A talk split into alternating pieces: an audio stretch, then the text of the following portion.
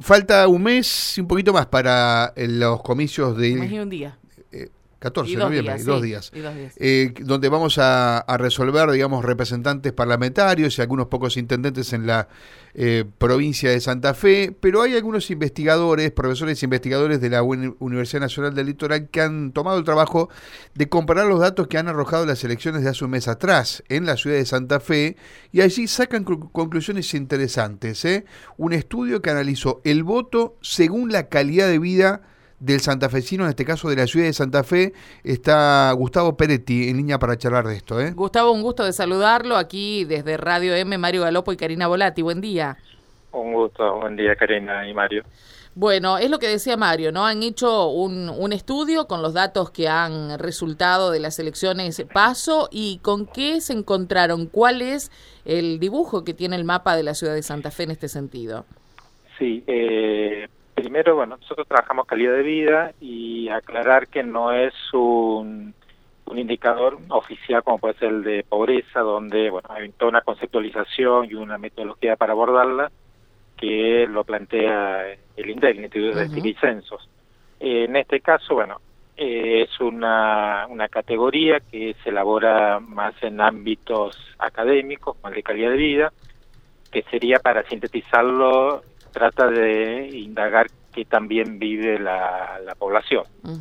Y eh, bueno, y la forma de aproximarse eh, a este aspecto eh, es distinto, depende eh, quién lo aborde. En, nuestro caso, con Javier, lo que trabajamos básicamente son dos grupos de indicadores socioeconómicos, donde tomamos aspectos de educación, salud, vivienda, equipamiento, y ambientales, donde trabajamos el tema de riesgo de inundabilidad, acceso a espacios verdes, conexión a servicios básicos. Esto no da un mapa, entonces trabajamos las secciones electorales y las agrupamos en aquellas que tienen eh, una situación eh, más ventajosa a más desventajosa. ¿sí? Son cuatro categorías. Eh, para visualizar aproximadamente el mapa sería todo el centro, barrio Candioti, Guadalupe, serían las condiciones más desventajosas y todo el cordón oeste y norte en las situaciones más desventajosas. Correcto. ¿Y esto eh, está bastante repartido en la ciudad de Santa Fe? Digo, eh, hay o hay más más territorio. Estamos hablando de territorio, pero podemos hablar de población también en esta condición. Aproximadamente el 50% de, claro, sí, de, de, los habitantes que viven en, en, esta, en las vecinales estarían en las categorías de más ventajosa y más desventajosa. Y la otra mitad, eh, desfavorable y más desfavorable.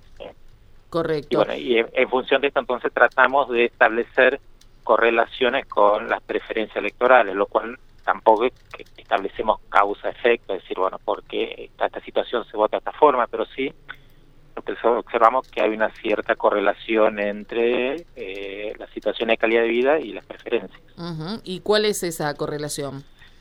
Bien, nosotros trabajamos en un momento con los frentes, luego con las candidaturas mineras a manera individual por seccional electoral y luego por los locales de votación, por los ciento, más de 140 locales de votación. En cuanto a frentes, bueno, el Frente Juntos de las 18 seccionales gana en 11 y el Frente de Todos en otras 7. Y bueno, claramente Juntos tiene eh, un anclaje en eh, en las vecinales con una calidad de vida más ventajosa. Eh, el 70% de, de los votos de Juntos lo obtiene eh, en estas seccionales. En cambio, si uno cruza las seccionales donde el Frente de Todos gana como, como frente, y en términos de candidaturas individuales, ahí sí ningún candidato al Frente de Todos logra ser el más votado. Eh, pero sí en estas seccionales donde gana el Frente de Todos es eh, Piedra Buena como candidato individual quien obtiene mayor cantidad de votos. correcto. Uno podría ahí ver que hay una cierta superposición del electorado. ¿sí? Eh, Gustavo, y con respecto a, los, a, las agrupaciones más pequeñas, usted está hablando de los grandes frentes, Juntos por el Cambio, eh, está hablando del Frente de Todos, ¿qué pasa con eh, las otras agrupaciones más pequeñas? Sí, el caso de Barrio 88 y, y, mejor, la, la lista de, de Perman, también casi el 70% de, de sus votos los obtiene en las secciones electorales con la calidad de vida más ventajosa y ventajosa, que tendrían una distribución bastante similar al que al de Junto por el Cambio. Correcto. Este fenómeno que usted describe no sería tan así con el Frente Progresista Cívico y Social.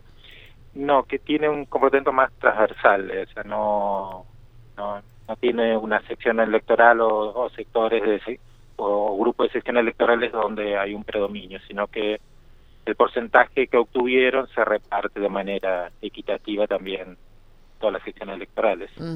Eh, ¿Ustedes creen que esto eh, se pueda mantener así en las próximas elecciones, que son las generales que tenemos eh, el mes que viene? Digo, en relación a justamente esa, esa relación que hay entre la situación socioeconómica, el bienestar general de la población en cada zona de la ciudad y a quién elijan para votar.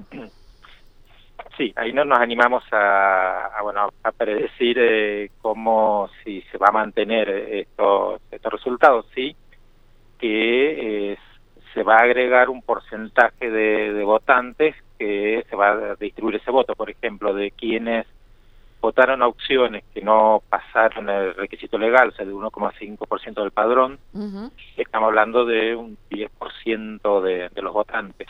Eh, seguramente de suponer que si fueran a votar las pasos lo harán en la general y bueno, tendrán que optar por, una opción distinta a la que le hicieron las pasos. y, y también si uno ve las elecciones anteriores hay un porcentaje también que se agrega de, votantes de la general al siempre con las pasos. siempre claro exactamente por por aquello de que no son obligatorias bueno y, una serie de cuestiones y también también desciende eh, algo el voto nulo que quizá habría que que ver si no hay una cierta relación, eh, si ah, no, no, se le encuentra alguna explicación al, al instrumento, o sea que en una eh, de boleta única, digo, eh, en una en una paso al haber tantas candidaturas quizá eh, se anula el voto no con la intención de anularla, sino que bueno por error. claro, por algún error que esta confusión. Gustavo, te saludo y escuchando atentamente, uno, podría decir, bueno, es más o menos, eh, cuando uno mira eh, el cuadro que ustedes describen, cómo votaron las seccionales y los barrios, es más o menos lo que históricamente uno eh, observa, digamos, sectores más humildes, acompañando, por ejemplo, el peronismo o distintas variantes, si se quiere, parecidas al peronismo y un sector más céntrico acompañando a las opciones no peronistas. ¿Es así? ¿Se puede mencionar eso? Sí, incluso, sí, Sí, tal cual. Y además dentro de lo que sería las secciones electorales con condiciones de vida más ventajosas, el centro también tiene una particularidad distinta, por ejemplo, a, al menos con algunos matices a lo que sería Candioti o Guadalupe. Eh, por ejemplo, si uno analiza la elección de intendente anterior, Jatón gana en todas las seccionales menos en la 1, que sería la, de Boulevard hacia, hacia el sur, y donde gana Cantar. Y en esta elección, eh, eh, juntos ganan nueve, de las 18 ganan nueve, pero eh, de esas nueve, ocho gana Molinas y una Marcucci, bueno, y la que gana Marcucci, la única que gana, es también en la 1. O sea, también este, siempre tiene algunos matices distintos. Claro, estoy, estoy, estoy pensando en la figura de Jatón que vos mencionaste hace dos años, gana transversalmente en todos los lugares, o sea, gana arriba, abajo, al costado. Fue curioso, eh, elección que obviamente no pudo repetir, por lo menos ahora en la anterior, su candidata. Igual con, si bien eh, gana en las 17 seccionales, también hay, cuando uno analiza los porcentajes, hay diferencias. Por ejemplo, en la y la tercera, eh, si bien gana Jatón, los porcentajes son muy distintos. Ganan no tan cómodo, digamos. Claro, que no, pero sí. Sí, sí. Claro. Gustavo, ¿y pudieron establecer algún tipo de relación entre, eh, bueno, la, condición de vida de la gente y aquellos que eh, decidieron anular el voto, votar en blanco? Porque más que nada el blanco, del, anulado ya estuvimos hablando recién, pero ¿qué pasa con el que votó en blanco, por ejemplo? Y, de, la asistencia también. También, eh, sobre, también. sobre todo el tema de la asistencia es donde hay mayor diferencia en cuanto a, a la calidad de vida de las seccionales hay unos 10 puntos de diferencia, eh, o sea, votó un 10% más eh, quienes están en seccionales de condición de vida más favorable que las desfavorables. eh, entonces, por ejemplo, si uno hace la cuenta de eh, de la asistencia y le resta el, botón blanco y en nulo en secciones electorales con condiciones más desfavorables no llega al 50% del, padrón. Claro. Esto de que... también, también hay que hacer la salvedad que del padrón no toma el 100%, pero eh, hay un porcentaje que eh, o no no hizo el cambio de domicilio pero no está radicado en la ciudad o, o bueno o falleció también esos son unos 10 puntos. claro, será más bajo, pero sí existen esas, situaciones. Estaba observando aquí el mapa donde ustedes presentan los resultados y eh, se da una cuestión muy particular en la zona de la costa, ¿no? Porque digo, está el sector de la costa más humilde, si se quiere, con más vulnerabilidades desde todo punto de vista, y está el otro sector donde, eh, bueno, evidentemente también tiene su relación, eh, su correlato con a quienes votaron. Sí, sí, de todas formas también quizá hay que hacer una salvedad en cuanto a, este concepto de calidad de vida. Quizá aparece con eh, el mismo tipo de bienestar los distritos de la costa con el sector del oeste, pero quizá pasa por el tema de, no suministro de algunos servicios básicos y, no con otros aspectos ¿sí? que hacen al tema de vulnerabilidad, diferente a lo del cordón oeste. Exacto.